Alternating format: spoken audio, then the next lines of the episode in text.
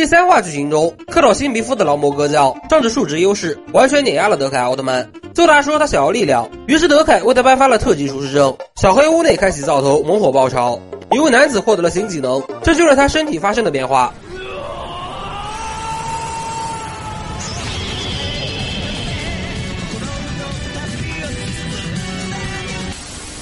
三人行总有一个挤不进电梯，为什么会挤不进电梯？因为某位擅长助人为乐的三好队员正打算顺走基地内的发电装置，拿去喂养野生怪兽。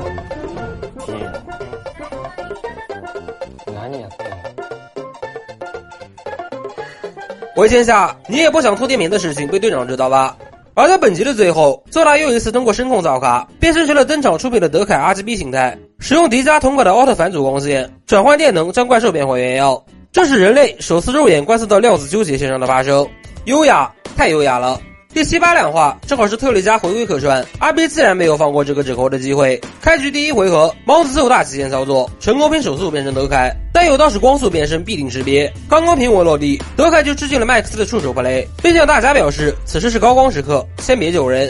要是真不救的话，恐怕这集直接可以改名叫新生代星光战士了。好在斯麦鲁超人特里加及时到场，成功让德凯化解危机。看着可靠的身影，看着泛着金光的背景板，要是不给迷弟脸上加两道红晕，就说不过去了。